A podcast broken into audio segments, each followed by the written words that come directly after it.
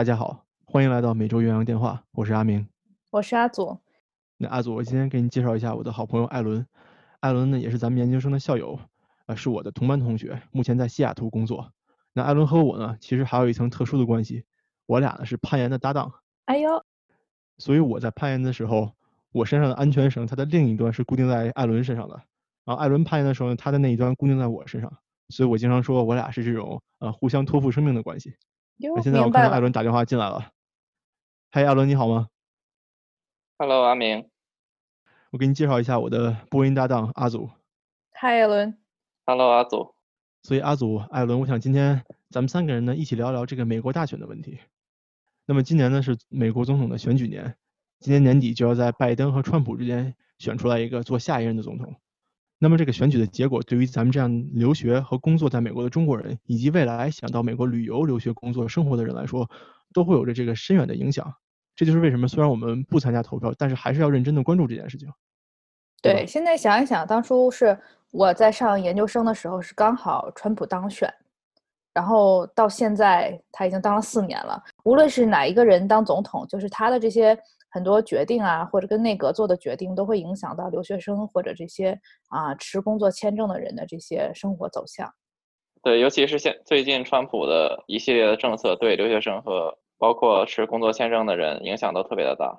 艾伦，你还记得吗？在上一届总统选举的时候，咱们有一个老师，因为选出来的那个总统川普不是他所投票的那个人，他把那天的那个答疑的那个时间都给取消了。你还记得吗？嗯嗯，对对，我想起来了。那艾伦，我知道你对美国总统的选举做了这个深入的学习哈，那能不能请你给我和阿祖讲一讲？那首先参选美国总统都需要什么条件呢？嗯，比如你看你咱我和阿祖能不能参选？对我们特别好奇一个问题，嗯，好的，也也没有说很深入吧，反正就是兴趣了解一下。如果有任何错误，欢迎你们指正。竞选总统的条件呢，首先一个人想要竞选美国总统，必须满足以下三个条件。那第一呢，他得是自然出生的美国公民，这个英文叫做 natural born citizen。什么样的人算是自然出生的美国公民呢？那以下两种人都算。第一种是出生在美国境内的人。那第二种是父母有一方是美国公民的人，也就是说，呃，只要你出生在美国境内呢，不管你父母是不是美国人，那你就算是 natural born citizen。那另一方面呢，呃，只要你父母有一方是美国公民，不管你出生在哪儿，你都是 natural born citizen。嗯，这个 make sense 吗？make sense。嗯，我记得当时奥巴马当总统的时候。有一个很有争议的事件，就是他的出生证明一直都找不着。但是他好像自称是在夏威夷出生的，这个我可能我可能记得有问题啊。但他自称是在夏威夷出生的，但是有很多人呢怀疑他是在呃他的老家就是肯尼亚出生的。那所以他是不是如果他在肯尼亚出生的话，呃假设说他的父母不是美国公民，那他呃竞选总统这个身份是不是就会有问题的？对的，对的。呃，但是这个事情其实。我现在还有一些疑问，就是因为我还查了一下，奥巴马的父亲他是一个肯尼亚的黑人，呃，他的母亲其实是，呃，在美国一所大学做教授的一个美国白人。按理说呢，他不管出生在哪儿，其实他都应该算是一个 natural born citizen。因为这块有一，就是他妈妈这边一定是美国公民，是这个意思对吗？对我我查到的是这样，但可能具体有一些细节可能会有一些疏漏。呃，不过当时这个争议是确实存在的。当时，当时零八年他当选的时候，还有人做了一项统计，就是在美国所有的成年人里面做了一个 poll，大概问题是你是否怀疑奥巴马的出生证明有问题。当时呢是有百分之二十五的人都说我至少有一点点怀疑这样子。直到二零一一年的时候，当时奥巴马公开了他的一个出生证明，那个叫 long form birth certificate，大概就是。一个比较具体的，呃，那种卫生部公布的出生证明，呃，当时显示的是他是在夏威夷出生的。在那之后呢，呃，又做了一个 poll，那个百分之二十五的怀疑的比例直接就降到了百分之十一。反正这件事情呢也是挺有意思的吧？看来还是挺有成效的这个证明。我还记得在白宫的一次宴会上哈，奥巴马还因为这个事儿呢跟大家开过一个玩笑。他当时是这么说的，他说：“呃，我虽然出生证明找不着了。”但是我有我出生时候的录像，我给你们大家看一眼。然后呢，他在大屏幕上就放了那个狮子王那个动画片电影里面那个小狮子出生的那个 那个录像，然后大家就都笑了，我觉得还挺有意思的。这么有意思。那除了这个自然出生的美国公民以外，这是一个条件，还有什么条件呢？对，还有另外两个条件就比较 straightforward。那第二个条件呢是年龄至少要三十五岁，呃，第三个条件呢是在美国居住至少要十四年。哦，那是说一个人必须同时满足这三个条件吗？都要满足啊？对的。那这么看来，阿明，你觉得你还有戏吗？我觉得我估计没戏了，哎，你丫也没戏了。那假如说我我突然在哪认了一个干爹干妈，那不算不能算，对不对？你就这个父母，你指的是 biological 的 parents，认的干爹干妈不算。哎呀，钻个空子。我觉得不光是认的干爹干妈不算，因为美国这边还有一个概念就叫做被收养嘛，对吧？嗯。就是呃，孩子在二十一岁之前是可以被呃美国公民收养的。被收养的呢？我觉得被收养的，我猜哈也应该不算吧，因为他不是这种嗯 biological 出生的。但是艾伦，你知道吗？这个我也不确定哎，但是我我的感觉应该也是不算，对吧？我就很好奇，这个父母是不是指的是 biological 的父母？如果不是的话，那真的就好。那咱们现在说第二个问题哈，你看这次大选，美国民主党选出来的是拜登，而共和党呢就还是川普。所以艾伦，对于这个党内竞选到底是怎么回事？你能不能给我和阿祖讲一讲？好的，我们可以先 take a step back 讲一下美国总统竞选流程，呃，整个的一个步骤。刚才我们讲到了，说任何一个人要竞选美国总统，他要满足哪几个条件？对。那有了一定数量的符合条件的候选人，他们是在一起被投票选举总统吗？啊，不是这样的。他们首先要经历一个过程，叫做党内竞选，也就是说，美国的党派。呃，如果每个党派有多位候选人想要竞选总统呢，呃，那那个党派只能选出一位作为总统候选人。美国最大的两个政党是共和党和民主党，然后也有一些其他的小众的党派，比如说自由党，他们英文叫做 Libertarian Party，但是由于他们的影响太小，那竞选总统几乎没有可能，所以每次大选呢都是在呃两个党，共和党和民主党之间的竞争。说回到党内竞选。我们有一群符合条件的候选人，那这些人大部分都是民主党或者共和党的候选人。他们首先要在党内进行 PK，呃，共和党选出一个人去当总统候选人，然后民主党也选出一个人。那这个党内竞选是怎么进行的呢？这个我没有去详细的了解，但是大概是美国宪法并没有规定说党内竞选应该怎样去举行。然后结果就是每个州它都有自己的一种选举的制度，比如说有的州是由州政府去负责举办这个选举活动，然后有的州呢是由去政党去举办这个选举活动，比如说共和党它它可能有一个内部选举，或者然后民主党有自己的一个内部的选举的机会，这样子。嗯，明白。我觉得这也一定程度反映了就是美国在体制上，联邦政府和州政府还是。权力分非常分权的，就分得很开，各项制度啊规定，包括你说的这个党内竞选，都是根据州 有不同，对吧？对的，每个州和州之间差距可以非常大。嗯。然后还有一点就是，那总统候选人选定了之后呢，他们会同时提名自己的副总统候选人。那这个英文叫做他的 running mate，这总统候选人和副总统候选人相当于。之后就要绑定在一起，一起去参加竞选活动。所以就是说，这个选民选的时候，其实他是选的是总统和副总统这么两个人一起选。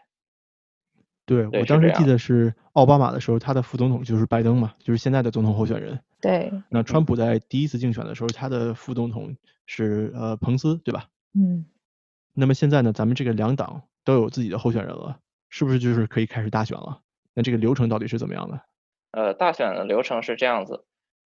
首先呢，每次大选的这个日期大概是大选年的年底十一月份，啊，它具体的时间呢是十一月的第一个星期一之后的第一个星期二。嗯。那今年呢就是十一月三号。所以大选的话，首先是公民去投票，投票之后呢，每个州统计自己州内的投票，然后加合在一起算出全国的一个投票。那这些州内的投票数和和加成在一起之后，全国的票数都叫做 popular vote。popular 是流行的意思嘛？大概理解就是说，OK 是由大众投出来的一个票。在 popular vote 统计出来之后呢，其实还有另外一环，呃，这个叫做选举人团，英文叫做 electoral college。有个问题，美国总统是不是由公民投票选出来的？那其实并不直接是。嗯。那最直接的话，最 technical 的话呢，美国总统其实是由选举人团选出来的。那选举人团究竟是啥呢？每次大选之后，都会有五百三十八名选举人，临时的五百三十八个选举人组成选举人团，然后在大选一个月之后呢，也就是十二月的中旬，由这五百三十八个人投票选出总统和副总统。嗯，那什么叫这个临时的选举人团呢？对我现在来讲讲这个选举人团是如何组成的。首先呢，每个州有固定的选举人的数目。那这个数目大概与每个州在众议院里面议员的数目成比例，众议院的议员的数目大概又与州的人口成比例。嗯，所以我们大概可以理解为选举人的数目跟这个州人口成比例。呃，一个州的人口越多，选举人越多。人口最多的加州呢，它总共有五十五个选举人；人口比较少的州呢，比如说阿拉斯加州，它只有三个选举人。啊，那这些选举人究竟是谁？然后又是怎么选出来的？那这些选举人其实通常都是共和党或者民主党的成员。我们之前说过，在大选之后呢，每个州都统计出来 popular vote。这个 popular vote 既然不决定总统是谁，那它究竟有什么用呢？那这 popular vote 的用处就是，赢得每个州的 popular vote 的党派可以指定这个州选举人的所有人选。呃，这个也叫做 winner take all 制度。举个例子，民主党基本都会赢得加州的州内 popular vote，那他就可以选出五十五个自己人，五十五个民主党的选举人加入这五百三十八人的选举人团，去参加一个月之后的选举人投票。所以说，如果我是一个生活在加州的美国人，那我去投票的时候呢，其实投出来的是，呃，加州的这个选举人团的五十五个人，而并不是投的是总统，是这意思吧？对，可以这么理解。你作为加州公民去参加投票呢？虽然那个投票的纸儿上可能写的是说，哎，你支持的是拜登还是川普，但是你投出的这一票呢，并不直接决定这总统是这两个人里面的谁，就是他其实是有很多复杂的好几层很复杂的逻辑在里面的。那究竟你投的是什么呢？其实你投的是给你支持的这个政党，呃，安排这个选举人人选的这个机会。比如说我投票时投的拜登，但其实我在投的是他这个党。严格的说是这么说，但是在大部分情况呢，你投的是拜登。如果最后，呃，民主党在选举人团里面获胜了，那总统基本也确定就是拜登了，因为拜登是他的民主党的总统。他已经推出来了，他已经把他推出来了，是这个意思吧？是的，是的。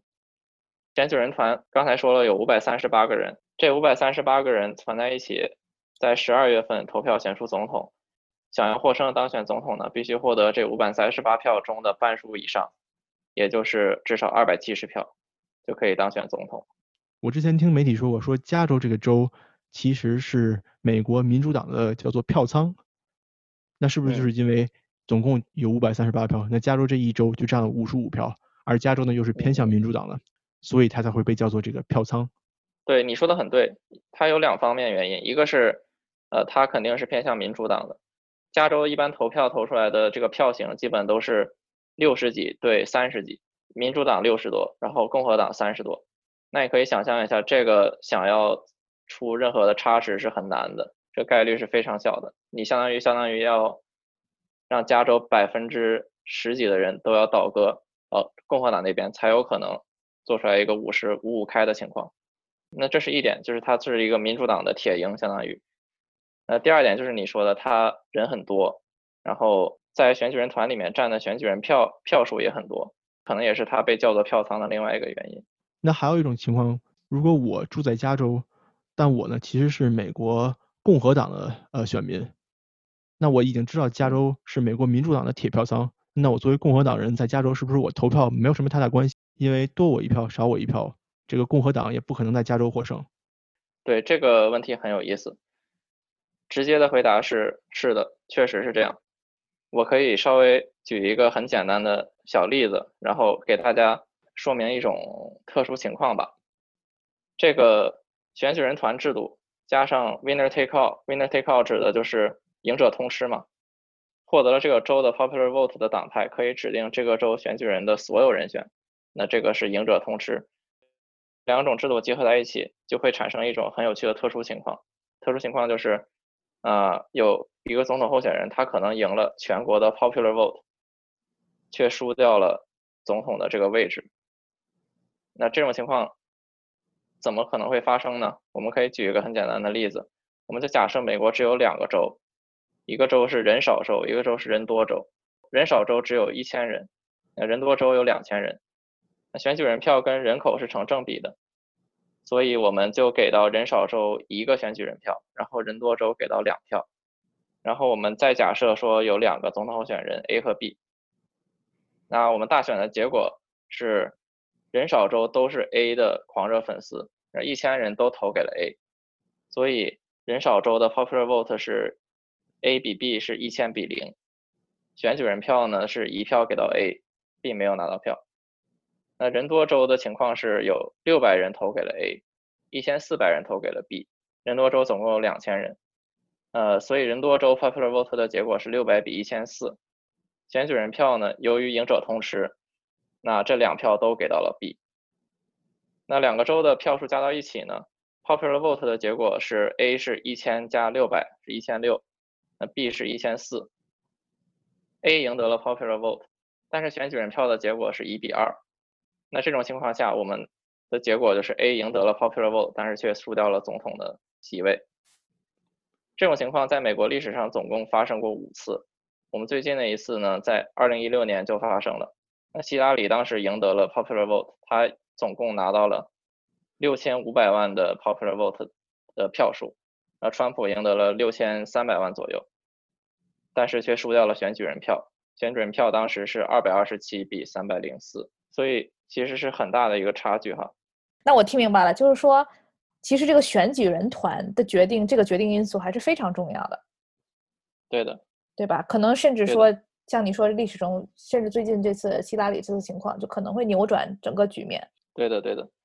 所以总结出来就大概是，呃，可能这个候选人他在美国是更受欢迎的，有更多的人给这个人投票，但是呢，因为这个选举人投票的结果。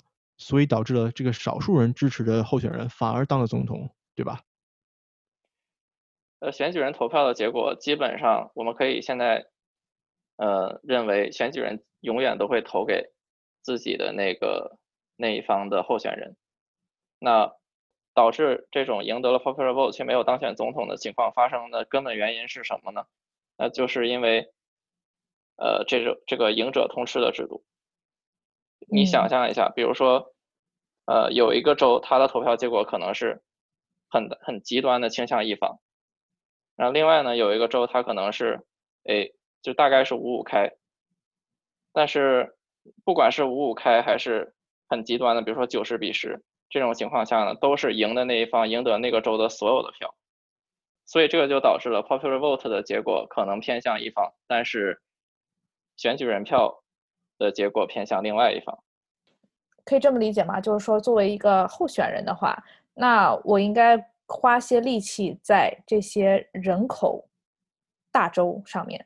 对的，人口大州，而且是摇摆州。那这里说到一个摇摆州的概念，那什么是摇摆州？根据投票的情况，它可以分为红州、蓝州和摇摆州。红州就是支持共和党的州，蓝州就是支持民主党的州。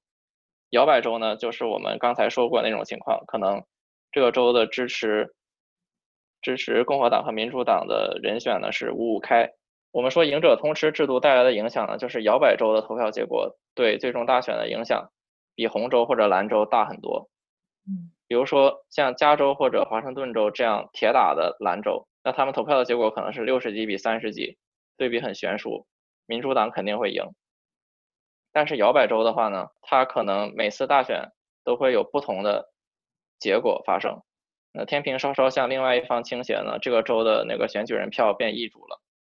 尤其是人口比较多的摇摆州，比如说德州，德州有三十八张选举人票，呃，佛罗里达州有二十九张选举人票，这个对大选的结果都是决定性的。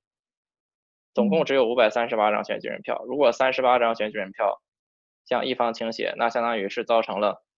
七十六张票的票差，嗯，明白了。我觉得这点其实也很有趣哈。你看最近在川普为自己做这个总统竞选的宣传的时候哈，他从来都不会去什么加州啊、这个俄勒冈州啊这些传统的蓝州，对吧？他去的都是摇摆州。那艾伦，你说这是为什么呢？这个就是我们刚才说到的，像加州或者俄勒冈州这样的铁打的蓝营，那川普在那里跑活动有没有任何的意义呢？即便他就是发生了奇迹，把那个票数拉到了百分之五十五对百分之四十五，我举个例子，那也没有任何的意义，因为最后民主党还是会赢。民主党赢了呢，他会把那个州所有的选举人票都拿走。所以作为川普在这两个州里面跑活动，那最后的钱也都打水漂了。这些钱还不如花在摇摆州里面，因为在摇摆州里面，你这个钱投进去产生的杠杆会比在兰州里面产生的影响要大很多。嗯，我明白了。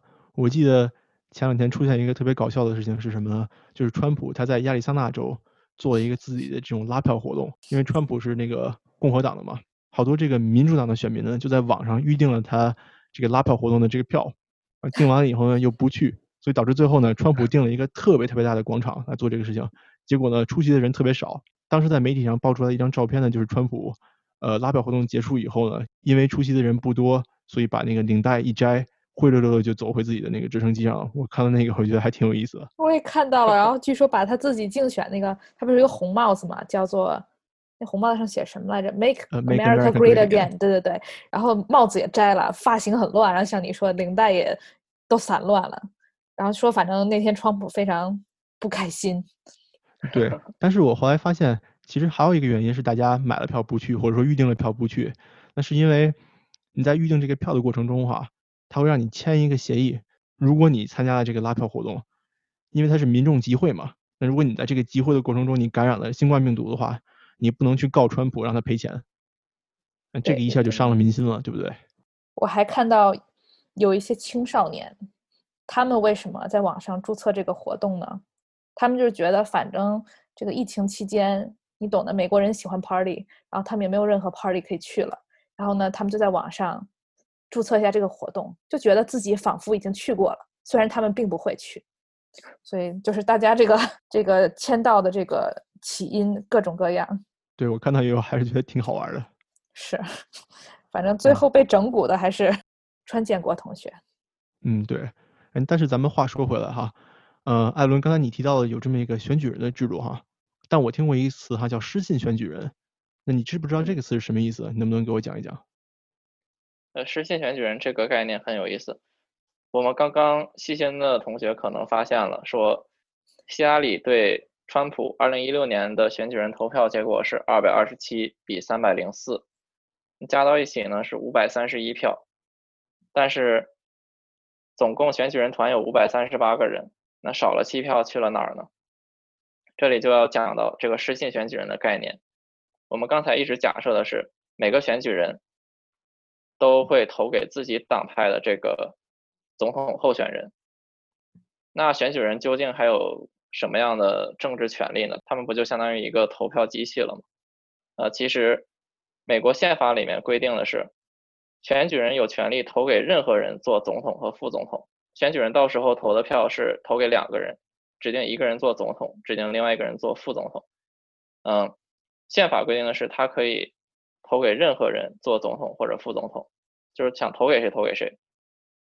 那这个就很有意思了。作为民主党和共和党，我自己选出来的选举人团，我怎么能保证说他们一定会投给我们的总统候选人呢？选举人在选出之后呢，有一个。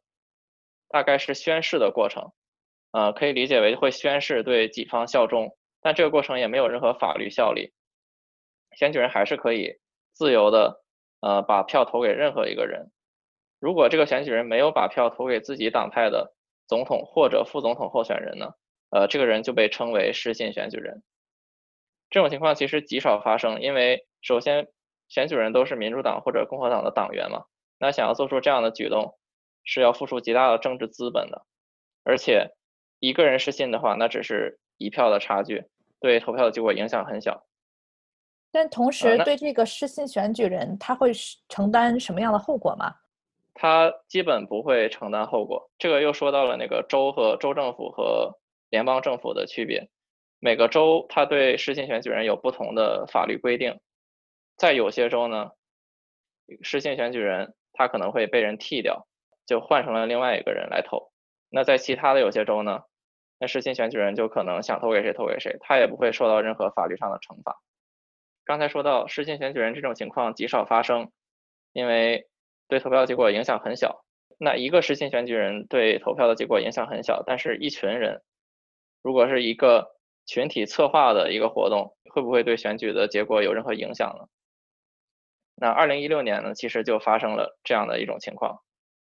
二零一六年十一月份大选之后呢，从全国大选的结果来看，那美国总统确定可以是川普了。那这种情况呢，其实是基于每个。选举人都会投给自己党派的总统候选人的假设上，川普是一个很有争议的总统了。那从大选结束十一月份到呃选举人投票是十二月份，有一个多月的时间。有一些选举人在看到这样的大选结果之后呢，就开始策划一个运动。科罗拉多州的选举人叫 Michael Baker，还有华盛顿州的选举人叫 Brett Chiafalo，计划拉拢选举人团里面的几位选举人。让他们不要投给川普当总统。他们当时计划的最优结果是联合至少二百七十个人，将票投给一位较为温和的共和党人。大概可以理解一下他们这样做的动机是什么。那这两个选举人，首先他们都是呃民主党人，嗯，那他们想要拉拢选举人团里面的二百七十个人，他们就肯定要给他们一个比较呃有说服力的选项，就是投给一个另外一个较为温和的共和党人。那就可以同时拉拢民主党选举人，还有共和党选举人，让川普败选。这是一个很理想的最优结果。呃，稍微现实一点的情况呢，是拉拢三十七名共和党的选举人投票给随便另外一个人。这种情况下呢，川普的选举人票就会被拉到二百六十九票，他不会赢得五百三十八票里面的半数以上。这种情况发生的话呢，将会有众议院投票选出总统。